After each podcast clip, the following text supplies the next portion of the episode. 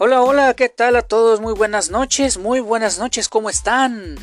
Los saludo en un nuevo episodio de las historias de Mr. Flap. Sean bienvenidos nuevamente. A ver, platíquenme cómo están, cómo han estado, cuánto tiempo, cuánto tiempo sin subir un maldito episodio. ¿Cuánto?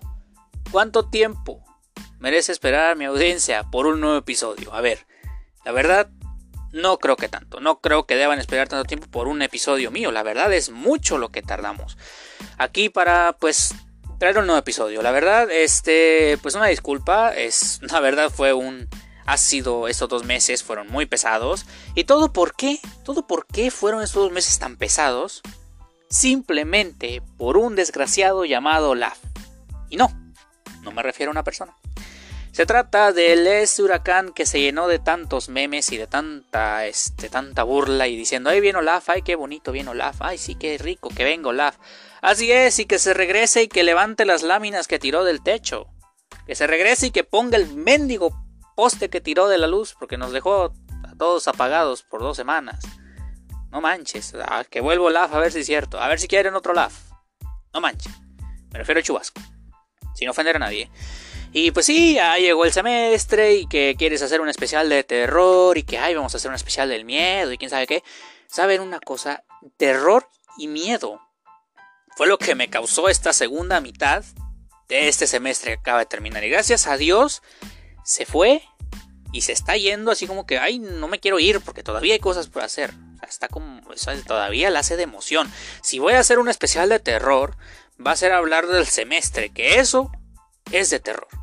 Ah, bueno, y también los precios de venta que se aproximan en este mes, eso también da miedo. Eso sí son precios de miedo, la verdad. Pero sí, la verdad fue eh, algo muy caótico, fue bastante, bastante horrible cómo la pasamos este, este, último semestre. Y por eso ya no subí nada. O sea, le di prioridad a la escuela, le di prioridad a todo lo que tenía que hacer.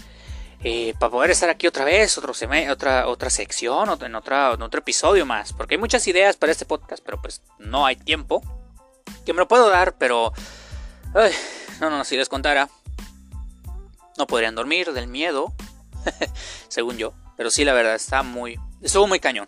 Entonces el día de hoy eh, les traigo para ustedes una reflexión, una historia, un, una historia, un texto, una reflexión, una lectura de algo que escribí, inclusive escribí para una tarea hace unos... como un mes, mes y medio. Y es una reflexión, una reflexión de una persona, de alguien que, pues viéndolo del sector del que viene esa persona y que fue muy profundo y muy bonito, que me gustó, no lo esperarían, ¿no? Pero la verdad, esta, este, me gustó mucho y me llegó y estaba inspirado y tenía que hacer una reflexión y dije, pues voy a escribirla. Y ahora, pues se las traigo para ustedes. Así que, pues ya sin más que decir y sin más desahogo que tenga por mi parte, pues vamos a comenzar y este es el episodio de hoy y decimos como nos acostumbramos 3, 2, 1, acción.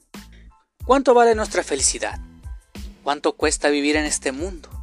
Son muchas de las preguntas que sin querer nos hacemos conforme vamos creciendo.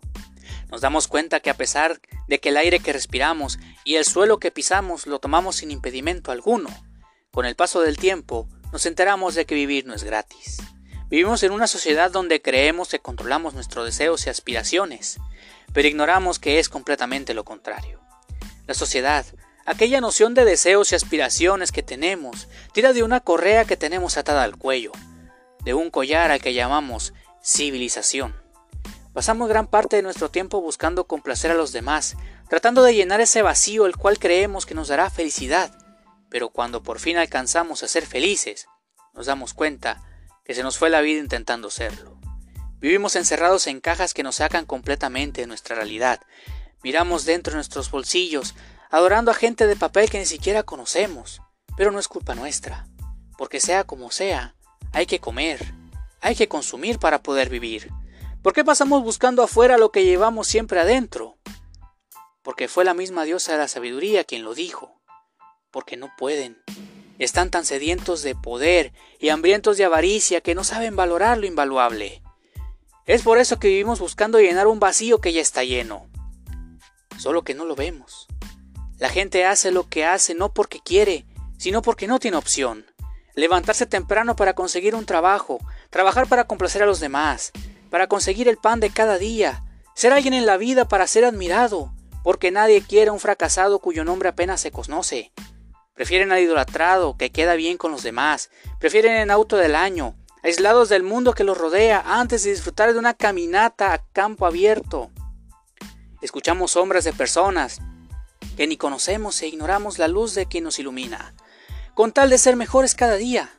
Olvidamos quiénes somos, dejamos atrás nuestros valores, nos hicimos esclavos de nuestros propios deseos y vemos al hombre del papel con corazón de plástico como a un dios, como la eminencia que nos dará lo que tanto anhelamos. Queremos salir de la pobreza para darnos cuenta que siempre fuimos ricos. Ver el atardecer en compañía de nuestra familia vale más que vivir en una mansión llena de oro. Queremos acabar con nuestros propios problemas sin saber que acabamos con nosotros mismos. Hay que vernos en un espejo, hay que encarar nuestro reflejo, Debemos preguntarnos cada día si tuviera la facilidad de conseguir lo necesario para poder, para poder vivir con mi propia cuenta, sin andar cumpliendo horarios, tragando corajes y si decepcionar a los que amo para que ellos estén bien, ¿sería lo que soy ahora?